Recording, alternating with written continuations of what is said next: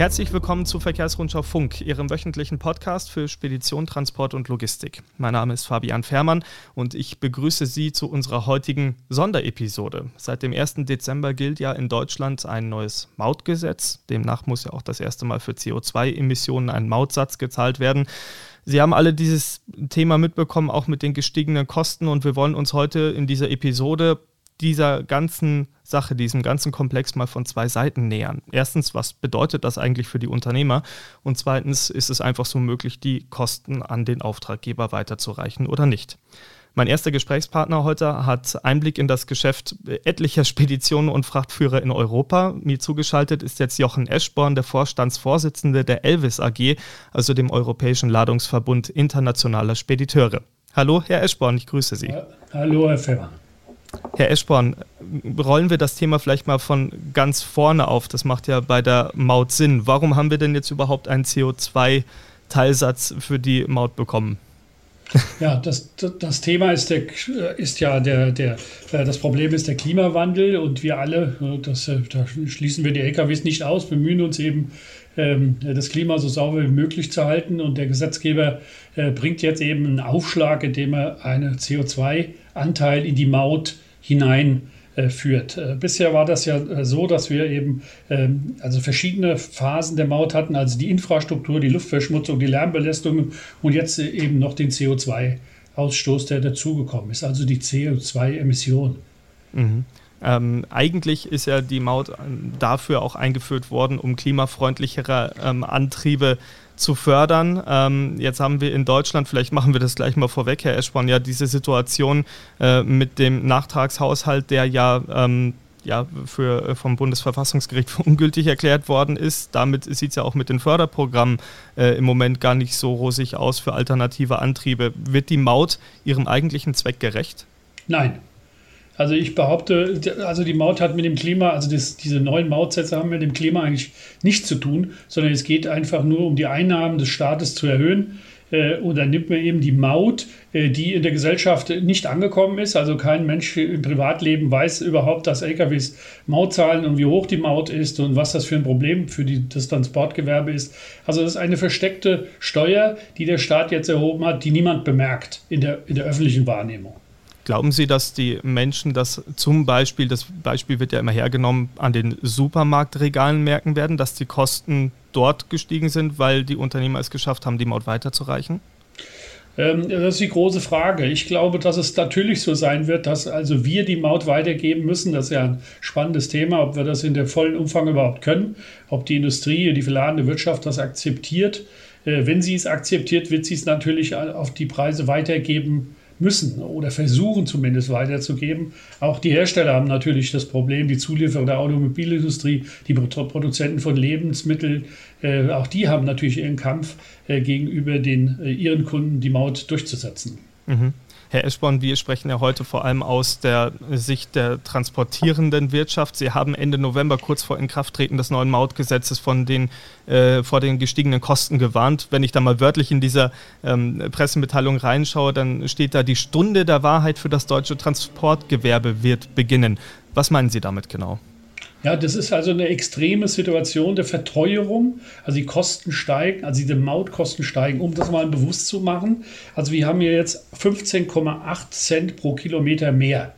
Ähm, jetzt muss man sagen, also was heißt denn Kilometer? Also der Staat hat in den letzten Jahren immer wieder die Maut ausgedehnt. Also wir haben ja mal 2005 mit der Autobahn angefangen und immer mehr Schritt für Schritt. Also ist das äh, ist das Thema der mautpflichtigen Strecken in Deutschland ausgebaut werden, sodass wir heute von zwischen 95 und 98 Prozent ähm, äh, mautpflichtigen Strecken in Deutschland ausgehen können. Also Sie können, um es einfach zu rechnen, sagen fast 100 Prozent. Mhm. Äh, wenn wir jetzt sagen, die 15,8 Cent, wenn ein LKW also im Monat 10.000 Kilometer fährt, das ist ungefähr die Strecke, die die fahren, das ist 1.580 Euro Verteuerung gegenüber heute. Äh, wenn Sie das hochrechnen, dann sind das etwa 18.000, 19.000 Euro im Jahr. Und wenn Sie das jetzt auf eine Flotte von 100 Lkw hochrechnen, das ist so die typische Zahl des deutschen Unternehmers, die wir auch in der Kooperation haben, da kommen Sie auf 1,8, 1,9 Millionen Kostenverteuerung für einen Fuhrpark von 100 Fahrzeugen in diesem Jahr. Und wenn Sie das eben nicht zu 100 Prozent bei diesen schmalen Margen an den Verbraucher oder den, den Ihren Kunden weitergeben können, dann ist das also das Aus für viele Frachtführer. Mhm. Ähm, denken Sie auch dran die, an die Liquidität, die erforderlich ist, weil Sie müssen ja die Maut vorzahlen, also vorlegen. Äh, die Abrechner, die machen das äh, üblicherweise zweimal im Monat. Das heißt also, Sie zahlen jetzt schon die Maut äh, für den ersten Anteil und die Kunden, bis die ihre Rechnung bekommen und bis sie dann wiederum der Geldangang haben, da sind da ruckzuck 30 Tage ins Land gegangen, die sie diesen Betrag vorfinanzieren müssen. Mhm. Ähm, und das ist also eine schwierige Aufgabe. Hinzu kommt eben noch, dass die Kunden jetzt in einer sehr schwierigen Situation sind. Auch denen geht es oft, also in bestimmten Branchen ganz schlecht sogar. Äh, und die möchten natürlich jede Art von Kostenerhöhung vermeiden. Also kämpfen sie gegen uns und sagen, also was wollt ihr denn überhaupt? Wir sind nicht bereit, also die Maut in dieser vollen Höhe zu zahlen. Mhm. Äh, hinzu kommt, dass das nicht sehr einfach ist. Man ist ja keine Steuer, von die sich plötzlich von 18 oder von 19 auf 20 Prozent erhöht, sondern sie müssen das ja umlegen auf die einzelne Sendung, auf den einzelnen Tarif. Und das ist ja in sich gesehen auch schon eine äh, sehr komplexe Rechnung. Und da kommen äh, bei den äh, Verladern oft andere Vorstellungen heraus, als wir das eben äh, zu Hause ausrechnen. Mhm. Also schon haben sie eine Diskussion. Ja, das ist die Diskussion ist das Problem. Ja, ja. Also ähm, ist es tatsächlich so, dass wirklich manche Unternehmen durch diese Mauterhöhung und durch diese Effekte, die Sie gerade beschrieben haben, aus dem, dem Alltag eines Transportunternehmens, wie man muss die Maut vorstrecken etc., ähm, da wirklich an ihre Existenzgrenze getrieben werden? Ist das so drastisch? Ja, ganz sicher. Ganz mhm. sicher. Äh, dem Gewerbe geht es ja zurzeit, also aufgrund der Situation, dass äh, es äh, wenig, dass wir in der Rezession sind und es wenig Ladung am Markt gibt. Und insbesondere im Rückladungsmarkt sieht es ganz, ganz schlecht aus. Da fahren wir ja oft unter Kosten. Und wenn Sie sich jetzt vorstellen, dass Sie dann also rausfahren ähm, mit einem bisher gut bezahlten Preis und schlecht zurückkommen, dann ging das irgendwie noch. Ähm, die LKWs haben keine Verluste gemacht, aber wenn sie es jetzt nicht schaffen, die Maut umzusetzen und sie fahren raus ähm, äh, mit ihren Kunden, dann ist das also eine ganz, ganz schlechte Situation, die eben zu Verlusten führt. Ähm, und das können Sie als kleiner, mittlerer Betrieb eben langfristig nicht durchhalten. Mhm. Hinzu kommt ja noch, dass Deutschland bei der CO2-Bepreisung den höchstmöglichen Satz verhängt hat von 200 Euro pro Tonne. So Wie erklären ja. Sie sich das? Ja, es geht eigentlich um Geld. Es geht also immer nur um Geld, um möglichst viele Einnahmen in den Haushalt zu bekommen. Oder spielt eigentlich das Klima oder, oder die Wirtschaft und die Gesamtsituation, in der wir uns im Moment befinden, keine Rolle. Sie sehen, die Österreicher oder alle haben, alle europäischen Länder haben ja von der EU die Verpflichtung äh, bekommen, also sich da um dieses Thema äh, Lkw Maut äh, zu kümmern, aber die unterschiedlichen Länder setzen es eben gefühlvoller um, als das unsere Regierung macht. Die hauen ja da mit dem Hammer voll drauf und haben das Höchstmögliche jetzt durchgesetzt, was da ist. Mhm. um eben, ich glaube, die Hochrechnung geht bei 8,3 bis 8,5 Milliarden Mauteinnahmen. Ähm, und das ist schon ein ganz schön großer Betrag, den wir jetzt stemmen müssen. Mhm. Da vielleicht zur Erklärung nochmal, der Hintergrund der CO2-Bepreisung ist ja eine EU-Richtlinie, die ja, ich glaube, bis zum 25. März im nächsten Jahr äh, von allen Mitgliedstaaten umgesetzt werden muss. Äh, Sie sind ja im internationalen Geschäft tätig. Welche Länder haben das denn besser oder anders umgesetzt als Deutschland? Also insbesondere Österreich finde ich ein gutes Beispiel. Da ist das sehr viel gefühlvoller äh, und äh, besser gemacht als bei uns. Also wir haben ja richtig draufgehauen und alles, was möglich ist, jetzt äh, reingeholt. Und denken Sie dran, also ursprünglich hat man uns ja mal versprochen, es gibt keine Doppelbesteuerung, also CO2 in der Maut und CO2 nochmal im Dieselkauf. Aber das wird sehr wahrscheinlich am 1. Januar kommen, dass ein CO2-Anteil auf dem Diesel ist. Und dann haben Sie das Problem, dass wir zweimal bezahlen. Also einmal die Maut und einmal diese CO2-Abgabe pro Liter Diesel. Also auch eine schlechte Situation. Ja. Und alles das ist so eine Gemengelage, äh, die, die, die, uns das Gefühl vermittelt, also der Staat, der möchte eben Geld abkassieren, koste es, was es wolle, und das Gewerbe, dieses Mittelstandsgewerbe, äh, ist der Leidtragende. Äh, sehen Sie mal, wir haben also in Deutschland sehr viele kleine Betriebe, die noch sechs, sieben, acht, neun, zehn LKWs haben, äh, die oftmals auch für die großen Konzernspediteure äh, fahren, Linien fahren, die, die haben keine Chance, wenn das äh, nicht weitergegeben wird und wenn sie eben auf diesen Kosten sitzen bleiben. Mhm. Und es wird ein Sterben von äh, Frachtführern geben, ob groß oder klein. Das ist eine groß, große, große Thematik. Ja? Mhm.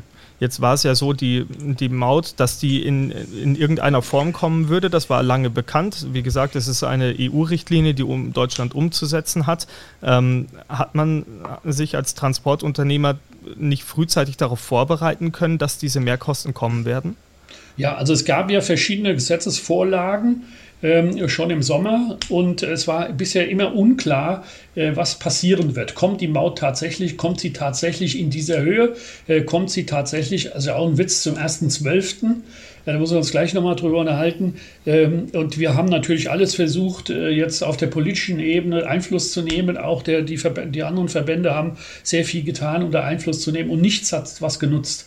Also mhm. nichts ist passiert. Wir konnten uns mit unseren Forderungen, mit unseren Ideen, auch die Opposition hat uns sehr viel versprochen, das lassen wir so nicht stehen, nicht durchsetzen. Man hat einfach äh, abgestimmt, die Hand gehoben und die Maut war da. Und jetzt müssen Sie sich vorstellen, die ist ja dann ganz kurzfristig gekommen, Ende Oktober. Jetzt hatten wir tatsächlich dann die Entscheidung auf dem Tisch, das sind die neuen Mautsätze. Und jetzt müssen wir in diesen verbleibenden vier Wochen mit allen Kunden reden, um zu sagen, lieber Kunde, da kommt was auf dich zu. Und oftmals war der Kunde äh, mit dem Thema gar nicht so vertraut, sodass das dann wirklich was Neues war für viele. Und die ganz erschrocken reagiert haben, was, wie viel Geld wollt ihr mehr haben? Das ist ja mhm. unmöglich und wo steht das und was? Und wir haben sehr viel Aufklärungsarbeit war da erforderlich, ähm, um überhaupt das Thema an die Kunden heranzuführen in, der, in dieser kurzen Zeit. Ja, mhm. und Sie müssen sich vorstellen, so ein mittlerer Spediteur, der hat vielleicht 50, 60, 100 Kunden und jedes Mal oder in vielen Fällen liegt eben da eine Offerte hinten dran, die Sie ja dann neu rechnen müssen, neu erklären müssen ähm, äh, und dann eben die mit dem Kunden in, in, in die Diskussion gehen, ja, das brauchen wir ist es dann nicht immerhin ein wenig von Vorteil gewesen, dass diese CO2-Bepreisung in, innerhalb der Maut ja wirklich ausnahmslos alle Unternehmer betreffen wird, weil irgendwo wird äh, der Verlader ja draufzahlen müssen. Ist ja ganz egal, ob er jetzt bei seinem Vertragspartner bleibt oder zu jemand anderem wechselt. Ja, das ist ja das große Thema. Also Sie müssen wissen, dass wir in diesem Transportgewerbe ja sehr klein und mittelständig sind. Und sehr viele äh, unserer Partner haben drei, vier, fünf Kunden, für die sie seit vielen, vielen Jahren fahren und sich in einer Abhängigkeit befinden. Mhm. So, jetzt reden Sie mal mit diesen Kunden, äh, wo Sie also 70, 80 Prozent Ihres Umsatzes mitmachen und erklären, dass es eine neue Maut gibt. Und der sagt, mein lieber Frachtführer, also im Moment können wir das gar nicht gebrauchen. Ich zahle mhm. dir vielleicht drei oder vier Prozent. Äh, und dann haben sie natürlich den Salat. Was tun sie denn jetzt? Also die, der, der große Auftritt und die große Kraft und Macht, die hat unser Gewerbe einfach nicht. Ähm, äh, und das, das ist ein großes Problem. Die mhm. Kunden wissen ja, dass die Maut da ist und die wissen, dass wir mit diesen Kosten belastet sind. Sie wollen sie eben nicht bezahlen. Das ist ja der Punkt. Das mhm. gilt nicht für alle. Also wir haben sehr viele Kunden, die großes Verständnis haben und die tatsächlich bereit waren, die, die, die Maut zu zahlen. Auch noch das Thema Mehrkilometer oder Leerkilometer ist ja ein großer Punkt bei uns, dass sie also ja. dann äh, zur Anfahrt, zur Ladestelle auch noch ein paar Kilometer zurücklegen müssen. Auch da sind äh, die, der ein oder andere Kunde sehr positiv und setzt das mit uns gemeinsam um. Also ich will nicht sagen, alle haben das abgelehnt, aber es ist doch eine große Diskussion und viel Arbeit. Herr Eschbrand, Sie hatten gerade eben noch den 1.12. angesprochen. Dieses Datum, über das äh, wollten wir auch noch mal reden. Ich hatte es mir ohnehin notiert, weil man, wenn man in den Koalitionsvertrag der Ampelregierung reinschaut, dann steht da, wir werden bis zum 1.12. diese ähm, CO2-Bepreisung der Maut einführen. Theoretisch wäre ja noch bis März nächsten Jahres Zeit gewesen. Wie erklären Sie sich das? War das jetzt der unbedingte Wille, den Koalitionsvertrag einzuhalten? Nein, ich glaube, es ging wiederum um Geld. Also ich muss es immer wieder sagen, es ging um Geld, also das ist ja eine halbe Milliarde, die da eingenommen wird oder gar noch ein bisschen mehr. Ähm, und das, dieses Geld hat der Staat einfach gebraucht, auch im Haushalt 2023. Jetzt nach dem äh, Urteil des Bundesverfassungsgerichtes ja gegebenenfalls noch mehr. Ähm, also man ist nicht bereit gewesen, da Kompromisse zu machen und hat das einfach jetzt so durchgesetzt. Ähm, äh, für uns ist das Problem, dass sehr viele Kunden eben in ihren Budgets, in ihren äh, Planungen diese Kostenerhöhung nicht drin hatten und die trifft das jetzt eigentlich wirklich zur Unzeit. Also wir haben ja auch die Diskussion, äh, wollen, sollen wir die Maut wirklich zum 1. Dezember bezahlen oder nicht besser erst zum 1. 1. Januar? Dann nehmen, haben wir das in unserer Planung mit drin. Also auch das ist der Zeitpunkt in sich ist also eine große Diskussion und ähm, ja, wie gesagt, also da war kein Kompromiss möglich, da war keine Diskussion möglich. Eine Verschiebung wäre das Mindeste gewesen. Nein, man hat das also auf brutale Art und Weise durchgesetzt. Mhm. Ich ja, halte das für einfach also ein Schlag ins Gesicht des Mittelstandes. Die wissen ja, die tun ja, das wir tun ja so, als ob niemand da Bescheid wüsste. Die wissen ja, wie, die, wie das Gewerbe äh, geprägt ist und wie die Strukturen sind und äh, wen das da trifft. Äh, mit ganz geringen Margen spielt keine Rolle. Geld muss her und los geht's. Sie haben ja auch gerade die gesamtwirtschaftliche Zwickmühle angesprochen, in der man sich jetzt gerade befindet. Also es ist auch einfach nicht so wirklich die Zeit, dadurch, dass wenig Ladung am Markt verfügbar ist, dass man jetzt riesige Preise aufruft. Wenn man jetzt ein bisschen in die Zukunft schaut oder mal die Tendenz der letzten Wochen sich ansieht, die Inflationsrate in Deutschland ist äh, womöglich aufgrund der hohen Leitzinsen wieder etwas gesunken. Ähm, der oft herangezogene IFO-Geschäftsklimaindex sieht vorsichtig wieder etwas besser aus. Erwarten Sie sich in den im Jahr 2024 wirtschaftlich zumindest etwas freundlichere Zeiten, dass man solche Mehrkosten irgendwie noch stemmen kann? Das sehe ich im Moment nicht. Mhm. Also ich kann nicht erkennen, dass es also eine positive Bewegung gibt, dass unsere Kunden sagen, hurra, es wird besser und nächstes Jahr und wir haben gute Auftragsbücher äh, und es läuft wieder. Das kann ich im Moment nicht erkennen. Das ist ja auch die große Angst und Panik, äh, die wir haben äh, im, im, Transportgewebe, dass eben einfach bestimmte Branchen nichts mehr produzieren ähm, oder die, die, die Nachfrage zum Erliegen kommt, insbesondere in der Baubranche durch die hohen Zinsen. Da ist ja so gut wie nichts mehr los. Ähm, und das führt eben dazu, dass wir nichts zu fahren haben. Und wenn wir nichts zu fahren haben, ist das also genauso schlimm. Äh, dann ist das, bedeutet für uns das aus. Ja? Das ist ja, mhm. da, da, ist die Existenz gefährdet, wenn es nicht mehr zu fahren gibt. Ähm, mhm. Ja, das, das ist eigentlich, ich kann kein positiv, so um es einfach zu sagen, keine positiven Signale erkennen oder eine Trendwende, die sich irgendwie abzeichnet. Nein. Ja, die Maut ist jetzt ja in Kraft, so wie sie ist, was natürlich noch ungeklärt ist. Eigentlich war das ganze Jahr, wie an, eingangs schon angesprochen, eine Maßnahme, so wurde es zumindest verkauft, um alternative Antriebe, die klimafreundlicher sind, zu fördern. Welche Möglichkeiten sehen Sie da für Flottenbetreiber, auf irgendwelche anderen Antriebe umzusteigen, sei es Elektro, sei es Bio, LNG, perspektivisch Wasserstoff. Wird das dadurch jetzt noch weiter in die Ferne rücken? Also es ist ja so, dass man äh, in, dem Gesetz drinsteht, dass über die Emissionsklassen äh, die Möglichkeit besteht, mit Elektro-LKWs mautfrei zu fahren. Das liest sich ja sehr schön. Äh, ist es nur so, dass es keine Elektro- betriebenen oder batteriebetriebenen LKW gibt, mit denen wir also unsere, unsere tägliche Arbeit verrichten könnten. Ja? Das also die, die heute im Markt befindlichen Lkw, da hören Sie immer wieder was Neues, die, die, die sind eben äh, nur für den Kurzstreckenverkehr geeignet einerseits und zweitens ist es eben so, dass die Ladeinfrastruktur völlig fehlt. Äh, also es gibt äh, derzeit keine ausreichende Ladeinfrastruktur und das glaube ich wird auch in den nächsten Jahren nicht kommen. Hinzu kommt, dass wenn Sie tatsächlich jetzt auf dem eigenen Hof eine Ladeinfrastruktur einbauen möchten oder errichten möchten, dass dann die, der Versorger oft sagt, also das, was du an Strom jetzt hier abnehmen willst, also diese Mengen, äh, da, das kann, können wir mit der Infrastruktur in diesem Industriegewerbegebiet nicht leisten. Also ich, da, da, da, das sind ja äh, Mengen, äh, die da äh, erforderlich sind, da, da, da glüht die Leitung, ja. So also muss man sich das vorstellen. Und, und, die, und es gibt eben diesen Strom in ausreichender Zahl steht nicht zur Verfügung in bestimmten Gebieten. Also ist das nur eine, eine kleine Ladefrequenz und die kleine Ladefrequenz dauert eben Stunden äh, und diese Stunden haben wir natürlich beim Lkw-Einsatz nicht zur Verfügung. Die Dinge müssen ja rollen und nicht stehen. Mhm. Und die stellen mhm. sich vor, wenn da 10, 15 LKWs äh, mit, mit hoher Leistung geladen werden sollen, das, das gibt es nicht, steht nicht zur Verfügung. Ja, wir dazu. bemühen uns ja da, ja, da immer was zu finden und verschiedene Anbieter sind ja da am Markt, aber es ist ganz, ganz schwierig. Also es liegt noch in weiter Ferne ja. sodass die Möglichkeit der Reduktion der Maut auf Null äh, mit diesen Elektrofahrzeugen aus meiner Sicht in weiter Ferne ist. Mhm.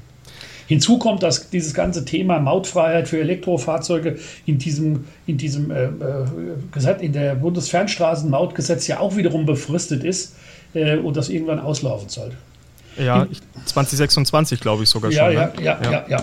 Genau, dann sind es, ich glaube, 25 Prozent, die, die ein E-LKW dann hinterher Maut zahlen muss. Das ist immer noch wenig, aber es ist halt trotzdem ein Anteil, der, der da zu entrichten ist. Mhm. Äh, was gibt Ihnen Hoffnung, Herr Eschborn? Wir haben sehr viele negative Punkte gehabt. Die Situation ist tatsächlich schlimm für viele Unternehmen. Was gibt Ihnen Hoffnung für die Zukunft? Also, dass das Gewerbe in den letzten Jahren war das ja nicht sehr einfach, immer wieder einen Weg gefunden hat zu überleben. Ähm, äh, und das wird auch diesmal so sein. Vielleicht wird es den einen oder anderen treffen äh, und die Anzahl von Lkw wird zurückgehen. Äh, wenn dann die, die Wirtschaft tatsächlich vielleicht im nächsten Jahr dann doch ein bisschen anzieht, wird es wieder zur Lkw-Knappheit kommen, möglicherweise. Ähm, und das könnte dazu führen, dass die Preise wieder steigen. Aber bis dahin müssen wir das irgendwie durchhalten. Und das ist für viele eine fast unlösbare Aufgabe. Mhm. Herr Eschborn, ähm, wir könnten wahrscheinlich noch lange Zeit hier äh, weiter über dieses Thema referieren. Ähm, ich danke Ihnen trotzdem an dieser Stelle mal für die, für die interessanten Eindrücke und vor allem die Perspektive ähm, der, der Frachtführer und der äh, Transportunternehmer, die von dieser Maut wirklich heftig teilweise betroffen sind. Vielen Dank für Ihre Ausführungen. Ja, gerne. So, und jetzt wollen wir uns noch einen weiteren Teilaspekt äh, von der gesamten Mautgeschichte ansehen. Viele Unternehmer sind ja aufgrund der höheren Maut in Preisverhandlungen mit ihren Auftraggebern eingestiegen. Aber was mache ich jetzt, wenn sich der Vertragspartner nicht auf höhere Tarife einlässt? Mir zugeschaltet ist jetzt Professor Axel Salzmann, branchenweit bekannt als Experte für Transportrecht und Versicherungen und nebenbei auch einer unserer regelmäßigen Autoren im Rechtsblog der Verkehrsrundschau. Hallo, Herr Salzmann, Grüße nach Neuses. Einen schönen Nachmittag ich Ihnen.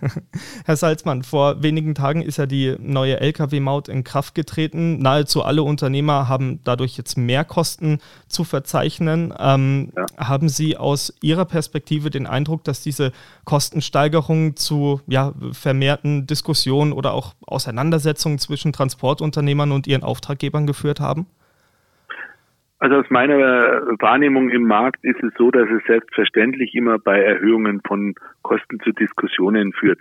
Meine äh, Beobachtung ist aber auch, dass ein Großteil der Auftraggeber ähm, hier ähm, schlichtweg aufgrund von den Marktgegebenheiten auch ähm, sehr wohl konziliant auf die Logistiker, die Frachtführer, die Spediteure zugeht. Ähm, verhandelt muss werden und dann hängt es natürlich immer ganz stark davon ab, welche vertragliche Gestaltung habe ich. Habe ich einen Rahmenvertrag? Habe ich da bereits äh, Preisanpassungen in meinem Vertrag geregelt? Habe ich da auch Maut mit äh, aufgenommen? Oder habe ich einen Rahmenvertrag, in der, in dem derartiges eben nicht geregelt ist? Und da ergeben sich natürlich unterschiedliche Betrachtungen. Mhm. Herr Salzmann, wenn wir da tatsächlich einfach mal in die Praxis einsteigen, welche Möglichkeiten hat denn ein Unternehmer, wenn es um die Übernahme der Mautkosten geht? Also grundsätzlich, grundsätzlich äh, ist meine Wahrnehmung, dass die meisten Unternehmer eben wirklich auf den Auftraggeber zugehen und je nachdem, wie sie auch im vergangenen Jahr schon Preisanpassungen vorgenommen haben, hier die Maut im vollen Umfang auf den Auftraggeber äh, weitergeben. Es handelt sich hier eben wirklich um eine Sondersteuer und äh, es ist auch eine derartige Größe hier gewählt worden, ähm, dass die Transportkosten sich nach äh, wohl den weitestgehenden Markterkenntnissen um 12 bis 15 Prozent erhöhen, sodass also hier das nicht mit der Portokasse irgendwie abgedeckt werden kann. Und äh, aber auch die Auftraggeber nehmen das, äh, diese Situation wahr und diejenigen, die eben auch langfristig zuverlässige Partner wollen und auch brauchen, ähm, die werden eben diese Sondersteuer auch mit übernehmen müssen. Aber wie gesagt, es gibt immer Einzelfälle, in denen jetzt vor drei Monaten Preisverhandlungen oder vor einem halben Jahr stattgefunden haben, wo womöglich eben schon einiges mit eingepackt worden ist. Mhm. Da wird es nicht so viel sein, aber im Wesentlichen, und das ist auch meine Empfehlung, ähm, muss der Spediteur diese Kosten weitergeben, der Frachtführer, da er andernfalls eben bei den normalerweise doch nicht so riesigen Erträgen ansonsten äh, sehenden Auges in, in die Verlustzone hinein gerät. Mhm. Das heißt im Umkehrschluss, diese Preissteigerung von ungefähr 10 bis 15 Prozent, die Sie gerade angesprochen haben, die geben alleine schon eine ja, rechtliche Grundlage auch für Nachverhandlungen? Also in jedem Fall, wie gesagt, man muss immer die Vertragslage sehen. Mhm. Sprechen wir von Rahmenverträgen, in denen ich jetzt keine Preisanpassungsregelung habe, dann gibt auch ähm, das äh, bürgerliche Gesetzbuch hier eben einen Anspruch auf eine Anpassung, auf Nachverhandlungen und eben auch äh, im Extremfall, wenn es zu keiner Einigung kommt, auch äh, äh, besteht dann die rechtliche Möglichkeit einer außerordentlichen Kündigung, ähm, wobei ich also bislang immer äh, die Information von den Frachtführern hatte, dass weitestgehend ähm, hier eben dann ein Konsens gefunden wurde, zum Teil eben auch in zwei Stufen. Mhm. Wir dürfen ja auch nicht vergessen, wir haben einmal das Mautproblem, wir haben die Erhöhung von äh, Löhnen und insofern gibt es da gewisse Zusammenhänge und ähm, aber grundsätzlich jetzt alleine schon dieses Thema Maut ähm, bietet dem ähm, Frachtführer, dem Logistiker hier rechtlich durchaus Möglichkeiten, wobei das eine immer Recht ist und das andere durchsetzen ist. Aber in der Praxis aus meiner Sicht ähm, ist es für viele Unternehmen ähm, geben, werden da sehr vernünftige Lösungen gefunden. Mhm. Also man, man hat da den Eindruck, dass, dass durch Gespräche und durch Verhandlungen da ähm, ja ein Konsens erzielt wird. Das ergibt übrigens auch eine Umfrage, die wir gemacht haben. Wir erheben ja jedes halbe Jahr den Verkehrsrundschau-Index und ähm, ja, im Rahmen dieser Umfrage haben zumindest im November schon mal 50 Prozent äh, der Unternehmer gesagt, dass äh, die Mautkosten vollumfänglich äh, von ihren Auftraggebern übernommen werden. Ähm, bei ähm, vielen anderen stehen da allerdings auch noch Nachverhandlungen nach. Ja, die, die Also das ist auch meine Wahrnehmung, ja. ist meine Wahrnehmung, dass sehr viel noch nachverhandelt wird mhm. und dass mit Sicherheit jetzt nicht am Stichtag 1. Dezember das alles über die Bühne gelaufen ist, sondern es gibt eben da diesen ganz großen Zusammenhang eben auch mit doch sehr stark äh, gestiegenen Lohnkosten mhm. und viele Unternehmen haben da bereits vorweg gewisse Regelungen getroffen und die werden dann nochmal eine Anpassung im Frühjahr vornehmen. Aber äh, ein Logistiker, der diesen äh, ja, Paukenschlag äh, nicht jetzt auch umsetzt, ähm, der wird es ganz schwer haben, dass ein vernünftiges Ergebnis darstellen kann. Ja. Wie gehe ich jetzt als Unternehmer vor, wenn sich der Geschäftspartner trotzdem nach wie vor weigert, die Mehrkosten zu übernehmen? Was mache ich da am besten? Also ich äh, denke, es nicht nur ich denke, ich weiß, es gilt hier das Gleiche wie äh, bei sonstigen äh, Preisverhandlungen.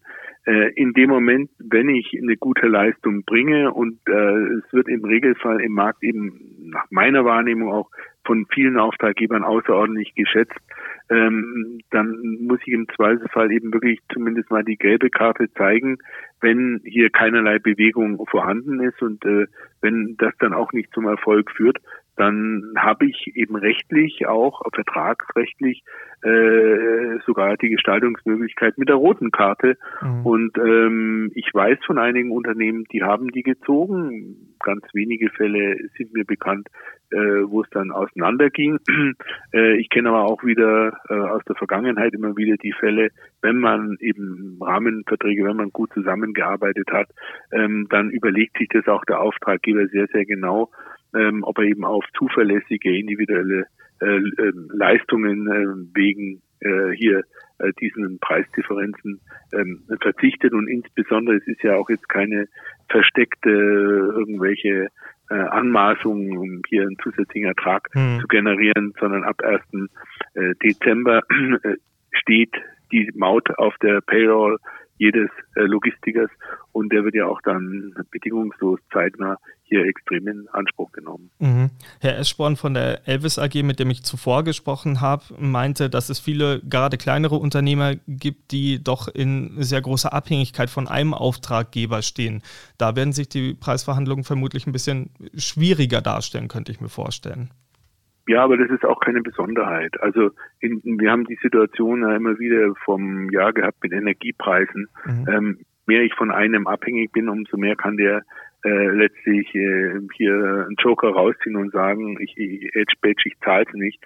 Nur äh, wir haben einen Markt, in dem durchaus eben auch die Leistungsfähigkeit des Logistikers eine große Rolle spielt und ähm, auch aus meiner Vergangenheit äh, aus der Versicherungs- und Risikoseite oder auch von meinem entsprechenden äh, Lehrtätigkeiten ähm, darf man einfach oder muss man eben wahrnehmen, dass ich sehr wohl ähm, eben in dem Moment, wenn ich eben neue Partner mir suche oder eben auch günstigere Partner mir suche, ähm, ich eben oftmals zu erheblichen äh, Leistungsstörungen und dann letztlich auch wieder zu anderen Belastungen führt. Also wenn einer eine gute Arbeit macht, dann in dem Fall tut es sich deutlich leichter mit Preiserhöhungen als in der Vergangenheit bei anderen äh, jetzt nicht so greifbaren äh, Veränderungsmomenten, äh, was die Preisgestaltung anbelangt.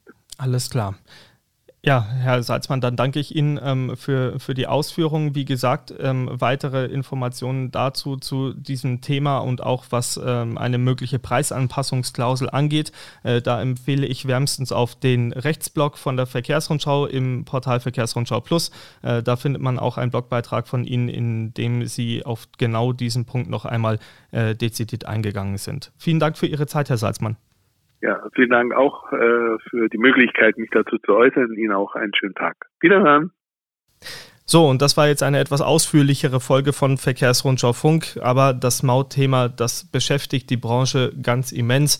Viele Unternehmen stehen da jetzt vor höheren Kosten und müssen versuchen, diese an ihre Auftraggeber weiterzureichen.